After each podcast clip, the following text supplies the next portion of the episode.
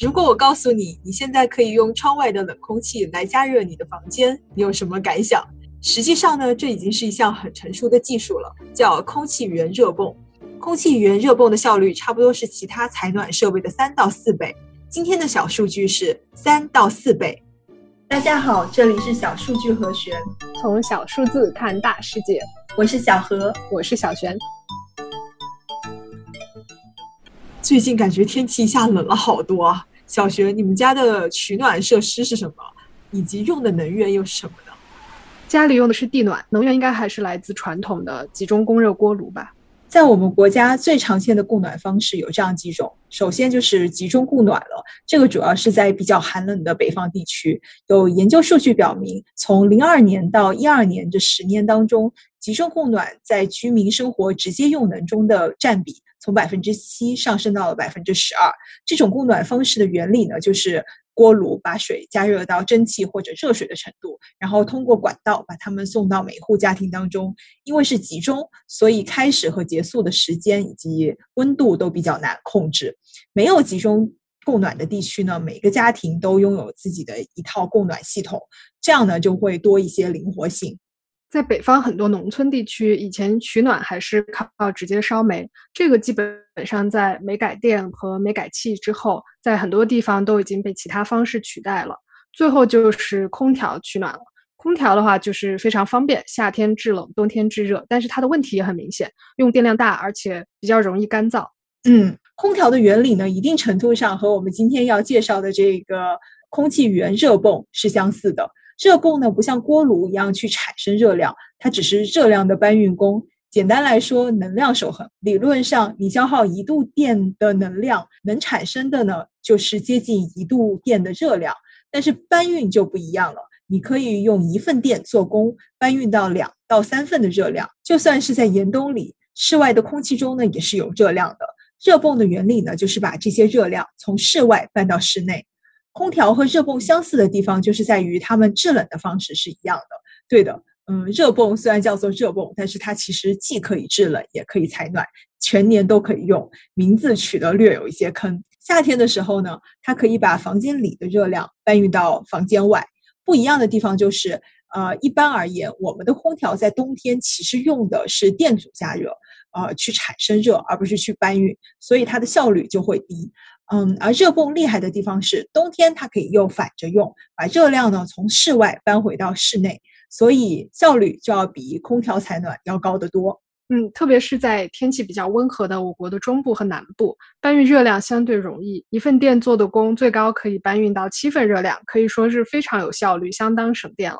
不过，随着室外温度的降低，搬运热量的难度也会越来越高。所以在零度以下，传统的空气源热泵的效率就会逐渐降低，很难在寒冷的地区推广。不过有一个好消息是，随着技术的提升，新一代的空气源热泵已经可以在更加低温的环境里稳定输出了。是的，呃，过去几十年呢，出现了各种各样厉害的能源赛道的绿色创新技术，像是电动车啦。碳普及和储存啦，哪怕就是太阳能和风电，哪个听起来是不是都比这个热泵让人感觉更加的热血沸腾？但是实际上呢，根据国际能源署的数字，全球排放的四分之一都来自于建筑体，其中有一半是我们的供暖和制冷的需求。所以，如果能够大大提高我们在这个方面的效率，那绝对是居民省电，国家也能减排。嗯，最让我觉得激动的就是我们的这个供暖制热系统，一旦装好了，至少都可以用上十年以上。那就意味着，在未来很长的一段时间，你每天在使用它的同时，都是在为地球做贡献，是不是很棒呢？嗯，不要高兴的太早。目前而言，在美国，一套新的空气源热泵的价格和市场上最普遍的煤气锅炉相比，贵了三倍左右。然后，在美国普遍的地方，天然气的价格又会比电价低个四倍左右。所以，除非这个机器能常年保持呃普通锅炉四倍以上的效率，才有可能在二十年间收回成本。目前来说，这个是很难达到的。所以说，嗯，我们想的这个贡献，基本上是要叫每个家庭来自掏腰包补贴环境了。嗯，所以就像是其他能源赛道的技术一样，政府的补贴就非常重要了。呃，在我们国内。在二零一六年煤改电还有煤改气的大潮之下，很多省市呢都开始给空气源热泵开始提供补贴，比如山东聊城就给安装的每一户一次性的补贴六千五百元，运行期间呢又每年补贴电费一千元，一共补贴三年。嗯，空气源热泵的中国市场在二零一六年就突破了一百个亿，然后在一九年呢达到了将近一百八十个亿。其实除了建筑以外，空气源热泵还有另外一个比较让人期待的发展方向，就是给电动车供暖。传统的汽车使用的是我们刚才解释过的空调系统，夏天搬运热量，冬天还是靠电阻来加热，它的成本比较低，技术门槛也低，加热很快。这种供暖方式在汽油车时代是完全没有问题的。但是到了电动车时代，大家最担心的就是车的续航问题。如果冬天要把很多的电用来进行低效的电阻加热的话，那么车子能够开的距离就要大打折扣了。特斯拉的 Model Y 是第一款用上了空气源热泵的电动车。现在很多其他的电动车厂商也都在突破自己的技术瓶颈，努力装上更高效的空气源热泵来给大家供暖。根据国金证券研究所的一份报告，按照呃二零二五年百分之三十的渗透率来计算的话，空气源热泵在电动车市场的空间可以达到将近一百五十亿元。除了空气源热泵以外呢，热泵技术呢，其实还可以用在一个更稳定的热量来源上，就是地下了。呃，每个地方不一样啊，但是一般而言，从你们家小区的院子里下挖几米，就会碰到一条双动线。在这条线底下呢，水永远都不会结冻。所以说，如果我们把管道埋到地下，把地下的热呢转移到你家去，这个呢就是地源热泵。因为地下的温度常年都非常的稳定，相比于室外温度，那简直就是冬暖夏凉。